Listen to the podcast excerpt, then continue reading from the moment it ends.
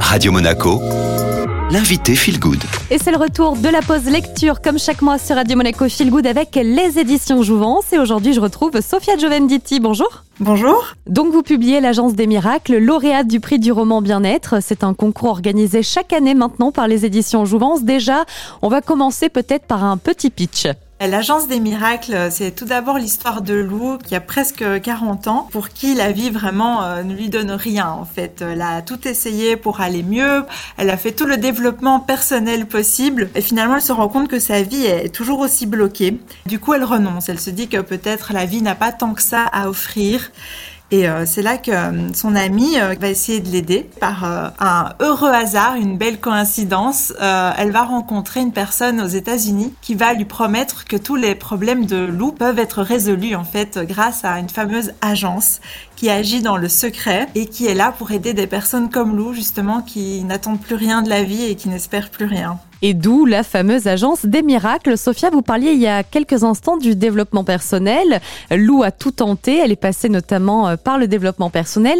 Est-ce que vous vouliez dire, ou en tout cas, est-ce que vous pensez qu'entre la théorie du développement personnel et la pratique, il y a parfois un très grand écart? Effectivement, on peut être aussi bien renseigné qu'on veut sur le sujet, sur le développement personnel.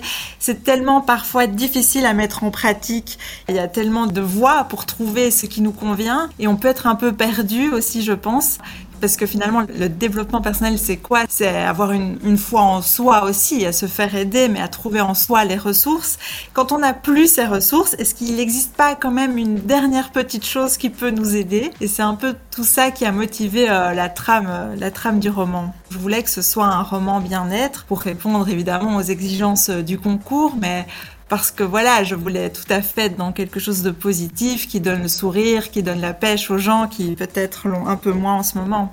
Sophia, on peut vraiment le dire, l'Agence des Miracles, votre livre, c'est un roman feel good et votre histoire, à vous aussi, elle l'est puisque vous participez à ce concours lancé par les éditions Jouvence et vous êtes sélectionné et vous le remportez surtout.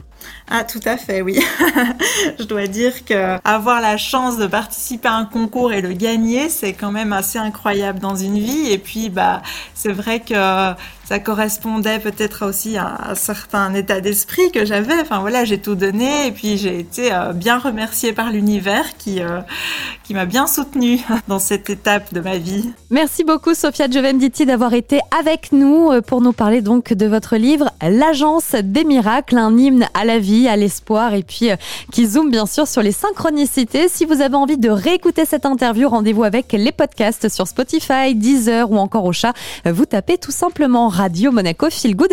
Et on retrouve maintenant évidemment la musique, c'est Radio Monaco.